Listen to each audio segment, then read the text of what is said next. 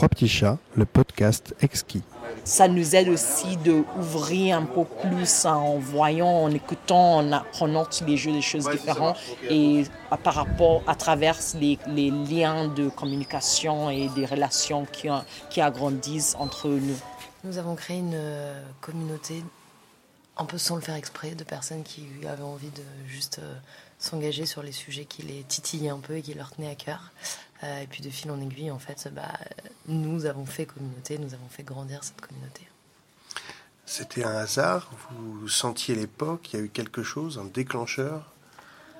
Pense que le déclencheur, c'était oui, de se rendre compte que ce que nous, on avait envie de changer dans le monde, bah, on n'était pas les seuls à avoir envie de le faire. Et que, euh, qu'il n'y avait pas une seule façon de le faire, mais qu'en fait, bah, en réunissant des gens, on pouvait chacun apporter des compétences, des apports, des, même des façons de s'engager différentes. Et, euh, et ouais, c'est ça qui est assez intéressant dans la communauté, c'est qu'en fait, tu sais pas ce qui va se passer, tu sais juste qu'il y a un, terreau commun de gens qui ont envie de faire la même chose, et puis après, ça peut prendre plein de formes différentes, et c'est un peu la sérendipité.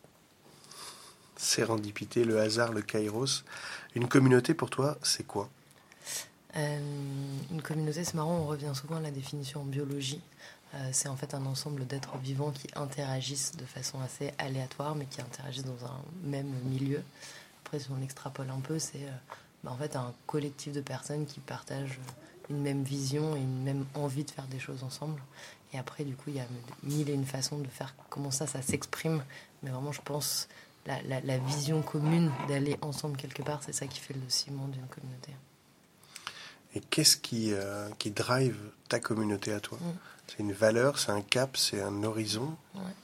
Euh, Ce qui drive la communauté à moi, donc la communauté Mexen, c'est de se dire qu'il y a des, une, voire en fait des autres formes de société euh, au pluriel qui sont possibles, qu'on n'est pas obligé de faire la révolution, mais qu'on peut transformer notre société, qu'on peut transformer l'économie. Et au sein de cette grande transformation, bah, qu'il y a des pionniers que sont notamment les entrepreneurs sociaux qui ouvrent la voie et que soit on peut devenir entrepreneur social, soit on peut euh, rejoindre et soutenir ces entrepreneurs sociaux. Donc je crois que c'est une communauté hyper euh, en fait euh, optimiste et de se dire on peut changer les choses en commençant chacun à, son échelle. voilà. Et pourquoi ça naît maintenant, dans cette époque-là, et pas il y a 20 ans, il y a 30 ans, il y a 40 mmh, mmh, ans? mmh.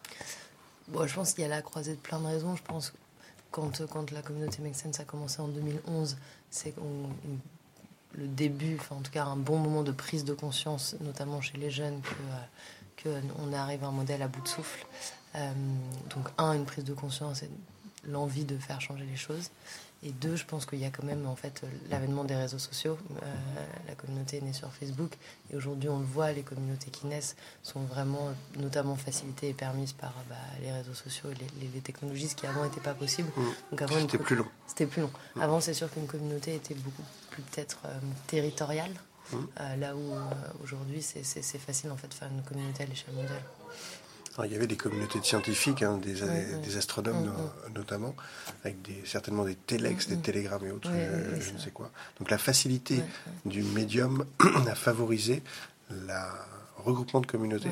En fait, ce que ça permet de faire, c'est que ça facilite. En fait, ça facilite énormément le premier pas. Je pense que c'est un très bon exemple. Les communautés de scientifiques, c'est-à-dire c'est des gens qui étaient déjà très engagés et qui ensuite cherchent à se connecter. En tout cas, qui ont une idée précise de pourquoi ils peuvent se connecter. Nous, grâce aux réseaux sociaux, en fait, il y a des gens, ils restent pendant un an, deux ans un peu à la marge, ils voient des choses qui se passent, et puis un jour, ils, rentrent dans le truc. Euh, et donc, du coup, en fait, ça rend ce premier pas très, très, euh, très, très facile, et on peut être observateur et petit à petit acteur. Le premier pas à l'entrée est facile.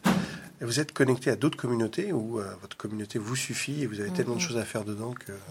Non, non, on est, on est connecté à, à, plein de communautés. Nous, nous on, est, on travaille sur plein de thématiques différentes parce que euh, les défis socio-environnementaux, c'est quand même très large. Donc de plus en plus, on se connecte aussi à des communautés qui sont plus thématiques et qui euh, sont plus expertes des, euh, des sujets. et après, on essaye au maximum aussi d'être à la fois des communautés très citoyennes et de plus en plus d'avoir des communautés aussi un peu plus liées au monde de l'entreprise.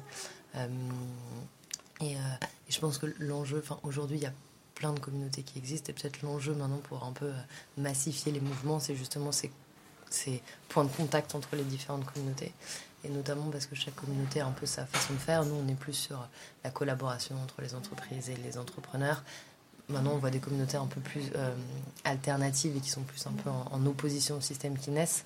Et je pense qu'on arrivera à faire un vrai mouvement global si on arrive à être à, que ces différentes communautés se connectent et se complètent en fait. Et comment tu imagines l'interdépendance de ces communautés entre elles? En mode projet, c'est des villes à prendre, c'est des, c'est des cathédrales à construire. Comment, comment on fait? Ouais, c'est une bonne question. Euh, Je n'ai pas forcément la réponse. Je pense qu'en effet, il peut y avoir des projets ou des actions communes à mener. Euh, et après, en fait, je trouve ne serait-ce que en fait, de dialoguer et euh, à certains moments, en effet, de se fixer des objectifs, euh, des objectifs communs et partagés.